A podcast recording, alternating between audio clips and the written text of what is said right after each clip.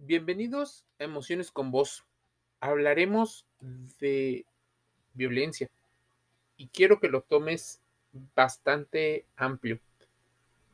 En un artículo publicado por una revista política, el título es No todos los homicidios de mujeres son feminicidios. Seguramente ya desde ahorita te estás generando algunas opiniones, pero quiero que amplíes tu panorama. Una de las tantas razones por las que ha aumentado el tema de la violencia tiene que ver con la desinformación. En muchos países, los términos pueden ser diferentes debido a las leyes que así lo establecen sea más o menos competente el marco jurídico y legal que tiene tu país, tiene que considerar una parte. Cuando se considera feminicidio, regularmente hace referencia a que la muerte fue causada o fue motivada por algún individuo que odia a las mujeres y por el simple hecho de ser mujeres decide victimarles. En el caso de los homicidios, podría darse una situación sin la misma motivación. Podrían ser otras causas, otros motivadores que llevan a una persona a cometer este terrible e ilegal acto de barbarie humana. Hay dos tipos de violencia contra las mujeres. La primera aumenta y disminuye a la par que lo hace la tasa de homicidios de hombres. La segunda no cambia, sin importar lo que ocurra en muchos países. La última es la violencia feminicida. Ahora, no todos los homicidios de mujeres llegan a ser feminicidios. Es parte la investigación y del artículo de la investigadora Carolina Torreblanca. Cita a México para escribir parte de su contenido y por favor, intenta no criticar, intenta abrir tu panorama. Mucho de la posible psicosis que ocurre a nivel colectivo con respecto a los feminicidios tiene que ver en gran medida por el exceso de información. O sea, sí están pasando, sí es una situación triste, pero dicen algunos eh, investigadores, y este no es parte del artículo que menciona Carolina, que estamos poniendo el efecto eh, encuadre y el efecto spotlight. O sea, estamos citando y estamos solo viendo una situación. Le estamos poniendo tanta atención y como un fenómeno que ocurre, cuando le ponemos demasiada atención o cuando eso empieza a tocar algunas de las fibras más sensibles de la supervivencia, empezamos a ver, por ejemplo, psicópatas, narcisistas, empezamos a ver gente feminicida en personas que posiblemente no lo sean. Obviamente, no debemos ni de normalizar, no debemos de revictimizar y tampoco debemos de invisibilizar el problema, porque es un problema tremendo que le está pasando a la sociedad. Teniendo todo esto en cuenta, posiblemente antes, hace 5, 10, 15 años, tal vez la generación anterior, consideraba a los feminicidios como parte de las estadísticas de los homicidios. Varios colectivos feministas y colectivos de derechos humanos han hecho parte de un trabajo muy bien estructurado que ha permitido que la sociedad logre visualizar esta violencia estructural que se tiene en contra de las mujeres, esta desigualdad. Y como parte incluso interrelacionado con la cuarta ola del feminismo, la visualización de la violencia hacia la mujer.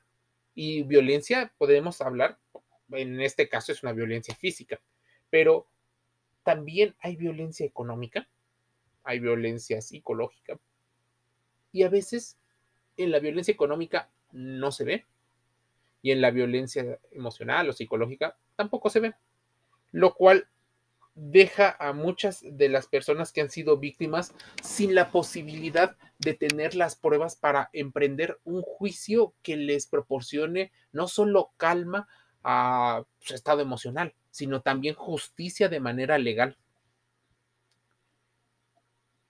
El artículo No todos los homicidios son feminicidios menciona que entre el 2004 y el 2016 en México fueron asesinadas, al menos oficialmente, 26.266 mujeres, solo 2.744 en el 2016. Hay gente que diría que todos fueron feminicidios debido a que pues quien muere o la matan son mujeres, ¿no? Hay quien diría que sí. El Observatorio Nacional de Feminicidio, por ejemplo, publica con alarma que de los siete homicidios que ocurren diario en el país, para el 2016 la cifra que era más cercana a 8 homicidios diarios en promedio, solo el 25% se investigaba como situación de feminicidio. Ahora, los medios de comunicación, los tradicionales, incluso los digitales, han hecho que empecemos a tener una sensación de alarma constante de estrés, eso ha provocado que nuestra percepción de la realidad pueda estar más alerta, ¿sí? Como una situación de prevención, pero incluso también están apostando muchas veces al morbo. Es el tema de esta generación, es el tema de estos años. Por eso los medios de comunicación, el que sea, están sacando notas, porque es lo que en esta, en esta etapa de la historia de la humanidad es lo que más genera dinero. Polémicas a partir de la generación de la violencia estructural. Pocas veces se critica la estructura que lo permite. Y esto podríamos hablar de corrupción, de nepotismo, de liderazgos autoritarios, y no siempre tiene eh, un solo enemigo, porque no nos desviemos del tema. No solo es que exista un sistema patriarcal, machista, y que sea un hombre que malvadamente piense en oprimir a las mujeres. No, de hecho, también llega a haber sus casos, tal vez estadísticamente eh, la minoría, pero también existen casos donde mujeres violentan a otras mujeres, de manera política, económica, social y de manera emocional. Pero bueno, no es el tema, nada más quiero que amplíes un poco el, el panorama. Muchas personas consideran entonces que es un homicidio. Mira, no todos los homicidios de mujeres deberían ser considerados ni investigados como feminicidio, pero sí con perspectiva de género. Ahora, debes de tener en cuenta esta perspectiva para tener más herramientas para evaluar cuáles pues, fueron posiblemente las causas que llevaron al deceso de la persona. Ahora, mi intención no es minimizarlo, de hecho, es exponer de manera mucho más racional el tema de la violencia. No estamos normalizando, ni siquiera lo estamos validando. Estamos en contra de la violencia, tajantemente. Pero es importante entenderla desde puntos de vista que tal vez no habíamos tocado debido a que en ocasiones nos dejamos guiar por los discursos que alguien más dijo y que después interiorizamos.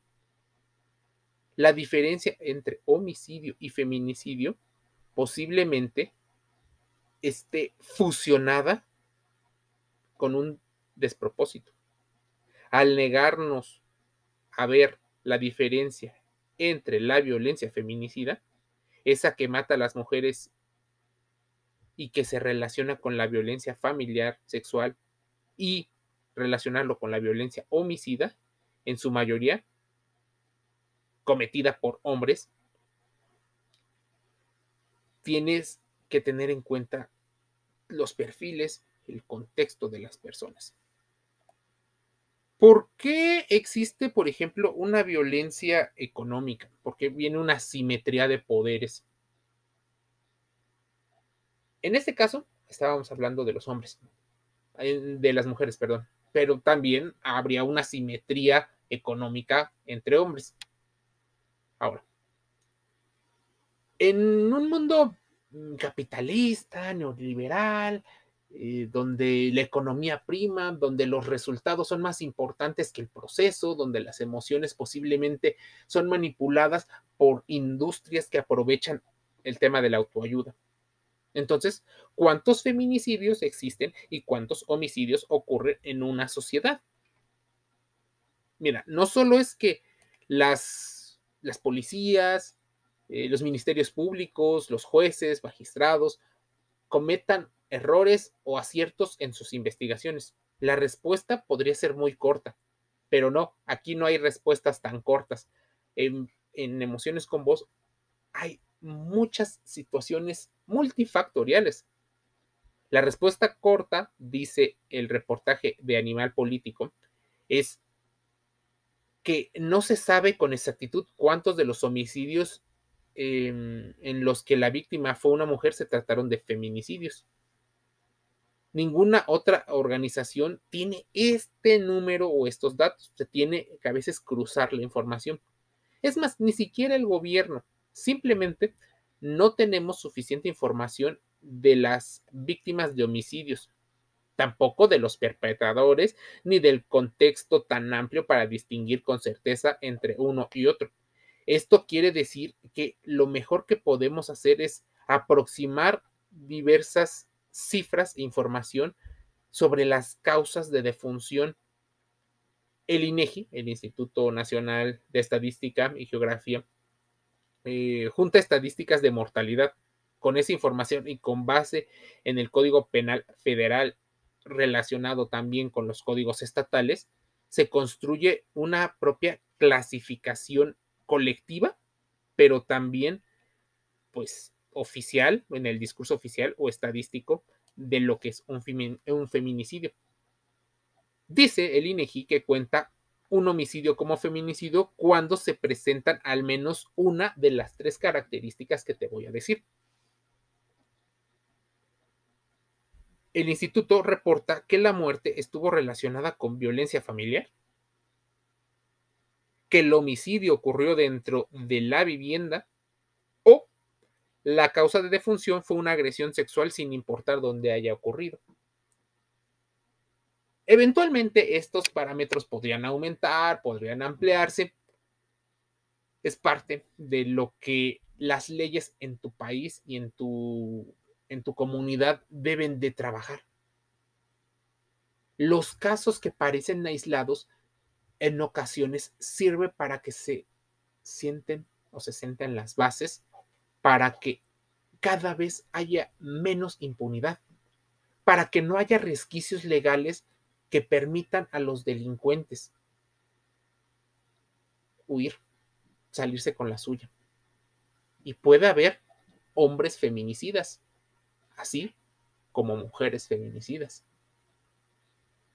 Los motivos, esos en ocasiones tienen que ser parte de las investigaciones que legalmente tienen que hacer las autoridades. Los investigan, los entrevistan, cruzan información y así empiezan a descubrir cuáles son los perfiles y qué tipo de personalidades, actitudes y situaciones pudieran llevar a una persona a este acto ruin y malvado.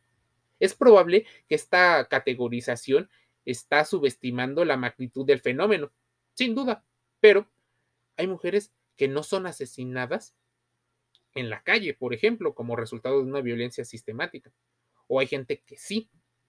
A ver, podríamos decir que de esas 26.266 mujeres, posiblemente más de lo que reporta oficialmente pudieron ser feminicidios. Por eso la perspectiva de género es vital en todos los casos. Existen dos tendencias que se relacionan y que posiblemente pues no haya un límite claro entre una y otra. A pesar de las muchas tipologías e investigaciones, incluso el, tema de las tendencias ideológicas que lleguemos a tener, es indiscutible que aún con esta inexactitud o incertidumbre, la tasa de homicidios de mujeres estaría aumentando. La violencia está aumentando, sea el motivo que lleve a las personas. Y de hecho tenemos un artículo y un podcast relacionado con el perfil de un feminicida. Te lo digo rápidamente. Te invito a suscribirte y verlo en el playlist, pero rápidamente podría ser alguien que carece de empatía, alguien que posiblemente tenga ideológicamente una carga, mm, pues, un tanto extrema. Suele no tener una gestión adecuada de sus emociones. Es más, posiblemente no comprenda muchas de las emociones la tendencia en el tiempo de los homicidios de mujeres, que no contamos como feminicidios, se parece mucho a la violencia nacional, que en mayoría mata a hombres, mientras que la violencia feminicida es estable en el tiempo, sin importar lo que esté ocurriendo en el contexto nacional. Si calculamos las tasas de las localidades pequeñas de feminicidios y homicidios de mujeres, así como homicidios de hombre, podemos ver cómo se relacionan entre sí estas variables en un mismo espacio geográfico. Si dos tipos de violencia están estrechamente relacionados, ¿cómo ocurriría si tuviéramos la misma causa? Son preguntas que te tienes que hacer de manera un poco más racional regresando al perfil de un feminicida, debemos de comprender algo. Un feminicida es aquel que mata a una mujer. En su concepto y en su forma de ver, la mujer no cumple con su idea tonta de idealidad. Este crimen se relaciona con el prejuicio, la discriminación y muchas veces con sesgos de género mucho, gran parte, la mayoría, es una cuestión de educación. ¿Cómo estamos educando a las personas? No solo a los hombres, para que se comporten y cumplan un determinado rol que en ocasiones pudiera beneficiar a algunos, no solo a los hombres. Hay mujeres que se benefician del comportamiento de rol. Es parte de lo que te dejo para que reflexiones. Hay gente que se beneficia de hombres que solo trabajan y trabajan y trabajan. Hay mujeres que se ven altamente atraídas por psicópatas, por narcisistas, por personas que están en la cárcel, por gente y la erótica del poder.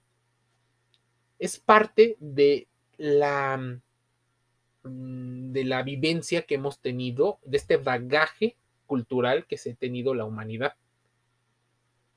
Si ponemos como tal un perfil de feminicida, tendríamos que hablar de los muchos motivos. Y sí, es importante que lo veas, porque a veces banalizamos estas actitudes violentas en bioseries, en películas, en la música. Esos comportamientos machistas los vemos como divertidos, como cool, como lo esperado. Muchas veces no somos conscientes de que estamos de alguna manera favoreciendo comportamientos y estamos incentivando a la juventud a comportarse como esos varones. Y sí, la educación de los hombres no solo la dan otros hombres como parte de un ejemplo, sino también algunas mujeres favorecen la no expresión de las emociones de muchos varones, considerándolos como más femeninos. Ahí un grave error que se comete de ambos géneros. Y podría citarte muchísimos ejemplos, pero quiero que visualices algunos. El feminicida no tiene un patrón de conducta tan definido, pero cada caso es diferente. Pero el punto de coincidencia es que trata o se trata de individuos con fuertes carencias afectivas, muchas veces incapaces de sentir empatía por el semejante, sin sentimientos de culpa y con un profundo odio hacia lo que esa persona percibe como débil, normalmente asociado a lo femenino. No podemos hablar de locura, porque muchas veces estas personas son racionales. No están afectadas ni son tontos. Incluso visualmente no se ven como en las películas. No es Hannibal Lecter o Hannibal Lecter. No es eh, estos asesinos seriales. Eh, Jeffrey Dahmer. No, no son estos. Ah, bueno, sí existen ellos. Son este, asesinos. No es Jack el Destripador o Gregorio Cárdenas. No, no, no. No te cases con una idea visual o con ciertos comportamientos. Debes de analizar un contexto, un panorama y situaciones más racionales y probablemente dejar de guiarte solo por los sesgos cognitivos que detonan tus emociones. Como te digo, no podemos hablar de locura. Es algo peor que eso, porque una persona que padece algún trastorno mental sufre porque no puede tener un principio de realidad. Sus visiones y en ocasiones sus delirios los atormentan, pero el feminicida muchas veces no está sufriendo, incluso pudiera llegar a disfrutar del molestar, del acosar y del hacer sufrir a las demás personas. Ahora, una especie de fractura psíquica de este tipo llevaría a personas a tener mm, casos de homicidio y mm, peor aún de feminicidio. Muchas veces el problema está en cierta ambivalencia que las culturas modernas están teniendo. Tienen con lo femenino una mm, descripción de alguien terrible. Podríamos resumir que esta ambivalencia de valores en torno a la figura femenina es de origen cultural al precisar que este conflicto también se presenta en el uso doble de discursos, estaríamos en un grave error. Porque podríamos estar compensando, por un lado, las leyes, las acciones, para reducir el mayor número de casos, pero por el otro lado, veremos en el futuro situaciones compensatorias que le permitan a muchas personas también tener un resquicio legal por no haberlo racionado. Y se convertirá también ahora en lo sistemático en la violencia sistemática. Es por ello que las mujeres están en desventaja simbólica, son vistas con menosprecio por posición, por cultura, por costumbre, incluso por cómo se transfiguran las mujeres a sí mismas a través de las enseñanzas culturales y sociales. Es un entorno, así que no solo es lo que viene del externo, sino cómo se le enseñan a las mujeres a comportarse como un rol determinado. Y esto no solo tiene que ver con la preferencia sexual, sino también con la identidad. Así que, ¿qué piensa entonces un feminicida? El feminicida posiblemente ni siquiera está pensando. Este tipo de violencia ocurre cuando llega a tal grado de destrucción del amor y el dolor afectivo que alguien em, está viviendo, está atormentado y deprimido. Los especialistas en el psicoanálisis, en la sociología y en la antropología, incluso en las ciencias forenses, destacan que no se debe dejar de reconocer que hay gente malvada, que cumple con situaciones y con altos puntajes de maquiavelismo, de psicopatía y de narcisismo. Que no estemos viendo, por ejemplo, el narcisismo como un perfil de hombre ganador, de hombre proveedor, del hombre que es exitoso, porque muchas veces en la cima de la escala de jerarquía social se encuentran estas personas que son capaces de pasarle a todo mundo por encima con tal de conseguir sus objetivos Y claro, se van a ver como exitosos, posiblemente sean seductores, posiblemente tengan una inteligencia social mucho más desarrollada, tal vez no sean tan tímidos. De hecho, desarrollan una capacidad de leer la, el lenguaje, de leer la expresión no verbal, el lenguaje no verbal. Pueden imitar cómo se expresan las emociones, aunque ellos no las lleguen a sentir. Esto es altamente terrible porque muchas personas se harían la pregunta de, entonces, ¿cómo distingo quién es malo de quién es bueno? ¿Cómo distingo entre un homicidio que publican en los medios de comunicación y cuál posiblemente sea un feminicidio? Es más eh, complicado. Por eso, con la poca información que llegues a recabar o con la mucha información que puedas recabar, de preferencia que sea mucha, deberías de contrastarla con datos científicos. Es la importancia de entender cuál es parte de las emociones que pudieran detonar esto. Y sí, biológicamente puede haber un daño en ciertas áreas del cerebro, puede haber sustancias que influyan en nuestros comportamientos, como la dopamina, la noradrenalina, la adrenalina, la oxitocina, el cortisol, la vasopresina. Sí. Puede haber también, o sea, esta es una parte genética, natural, biológica, pero también está cómo educamos a las personas. ¿Qué creemos que está bien? ¿Qué creemos que está mal? Qué es lo que piensan otros individuos de lo que está bien, de lo que está mal, según sus propios contextos y según su historia.